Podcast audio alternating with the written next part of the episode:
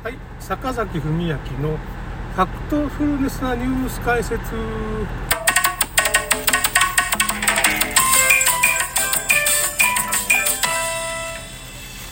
えーとですね、コロナがね、もう風邪になりましたっていうふうなことを、まあ、最近もう医師会とかいろんなところが、まあ、日本のほとんどの医師とかその医療機関は、もうただの風邪ですよみたいな。でまあ5類に下げましょうっていう尾身会長までが言ってるんだけど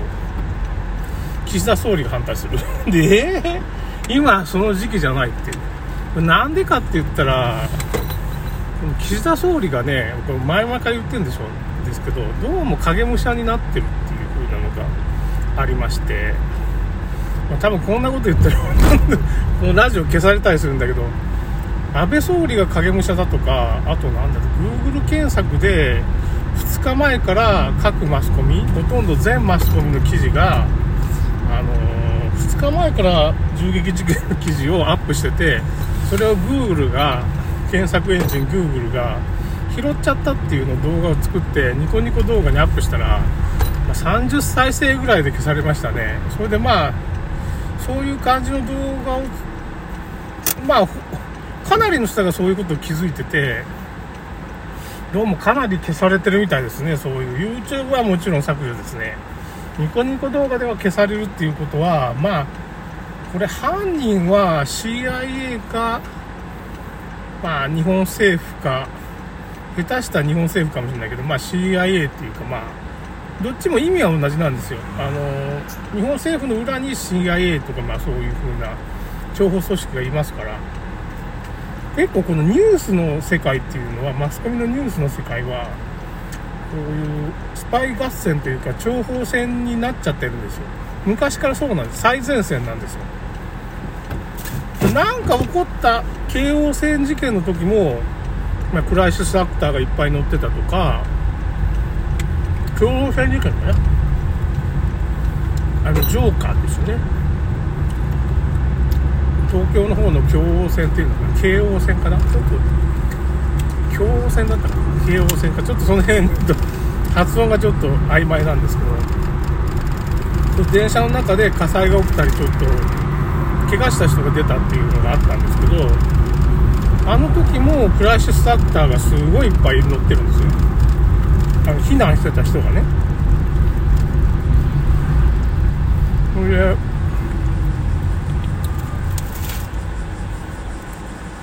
京アニ放火事件っていう時も京アニ放火事件の時も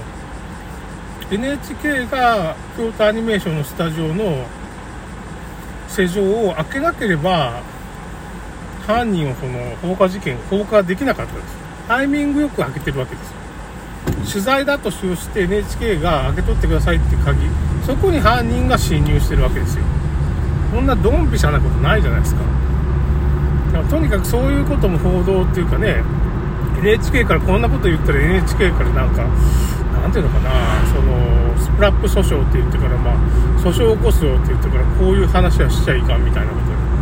になってるけどだけどまあそれ当然の疑問じゃないですか。だって現場にいてからちゃんとその犯人が捕まったところをまあ今回の安倍総理の銃撃事件もそうですけど NHK が必ずいてなんで必ずいるんですかね、この現場に必ずいて、必ず取材してて、写真をバッチリ撮るわけ。映像を流したりいつもそうなんよ。こういう事件が起こった時に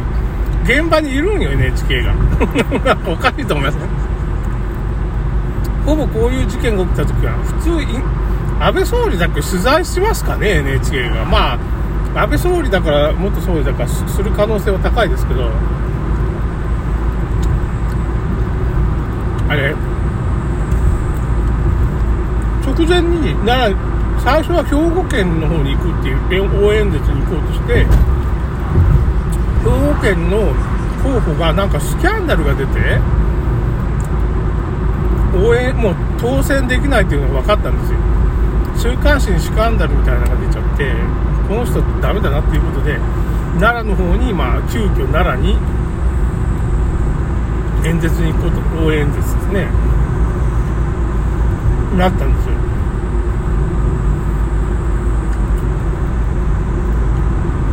でその情報を NHK がすぐにキャッチできるんですかね。まあそれは倍総理の方からそういうこっちに行きますよってことをまあ言ったんかもしれんけど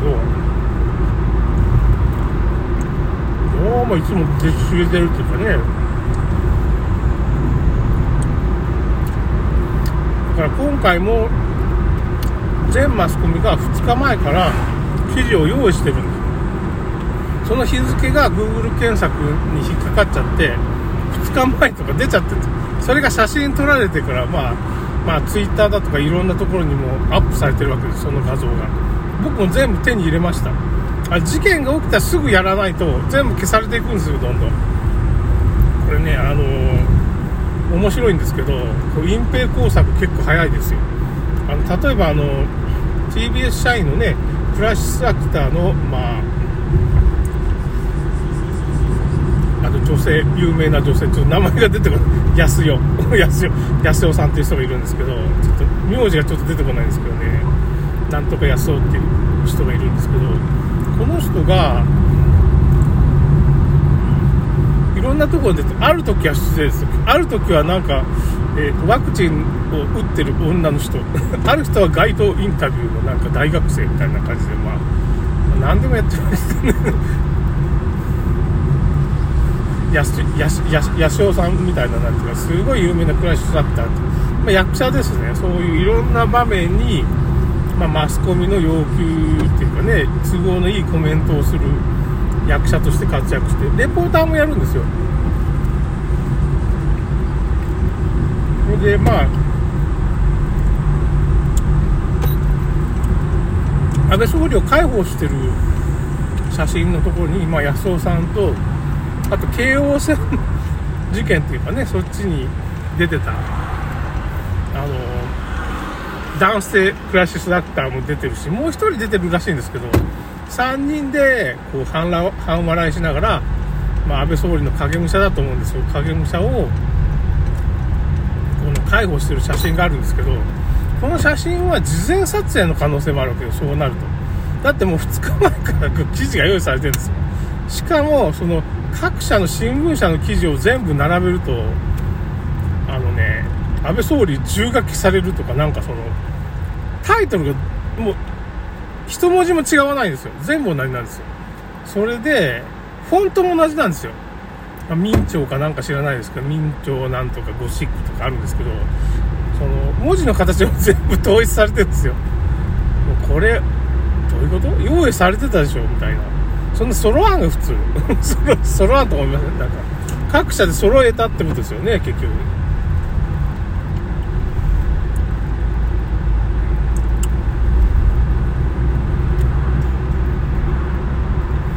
んならどうどういうことなのか。まあイベントまあもうだいぶ横演習してたはずなんですよ。それでいろんなことが最近分かってきてあのー、山上容疑者犯人とされる人が撃った銃を銃の会社の社長さんがその銃の会社の社長さんがアメリカの YouTuber が実際に作ったんですよ。撃ってみたんだけどあんなもん作ったら、なんていうかね、その、2つのパイプをなんかガムテープで、まあ、こう、巻いてるだけの代物なんで、結局、その中で火薬が爆発すると、もう缶がポーンと飛んじゃったんですよ、後ろに。あれ、撃ってたら、あの、死んじゃうんですよね。あの、撃った方が死ぬんですよ。暴発する。あんなもん、暴発するんですよ。暴発したん実験したら。だかもうあんなもん撃っても、だから、なんでかっていうか、銃の会社を作った人だから、この YouTuber の人、まあ、銃の会社の人なんですよ。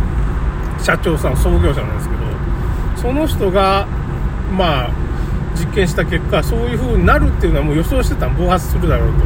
だから、まあ、なんかに固定して撃つような感じで撃ったらしいんですよ実際は。ちょっとその動画まだ僕ね見てないんですけどねちょっと見見ろよって。ねだけど結局そういう風な結果になったっていうことがまあその人のブログっていうかねその本のに書かれてて。ということは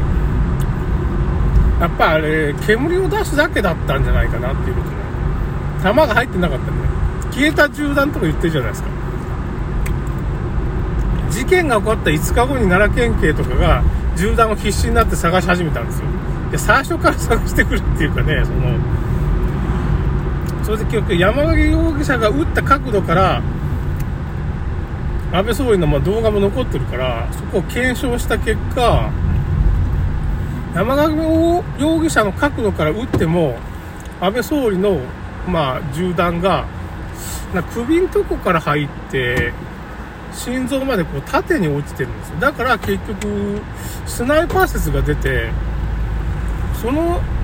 医師の診断が正しい正しいんですけど、まあ、正しければこの銃弾はもっと上の方ビルの上から撃たれて、まあ、首の肩口から入って心臓に達してるみたいなことになってるらしいですまあその医師の診断もちょっとおかしい感じもするんですけどまあそれが正しいという前提で言うと消えた銃弾問題。弾が見つからないっていういや死んでない可能性もあるわけですよ。可能性としては。見た感じなんか撃たれてるような感じせんのよな。だけどあれか。ワイシャツのところがパッとめくれるんですよ。山上容疑者が1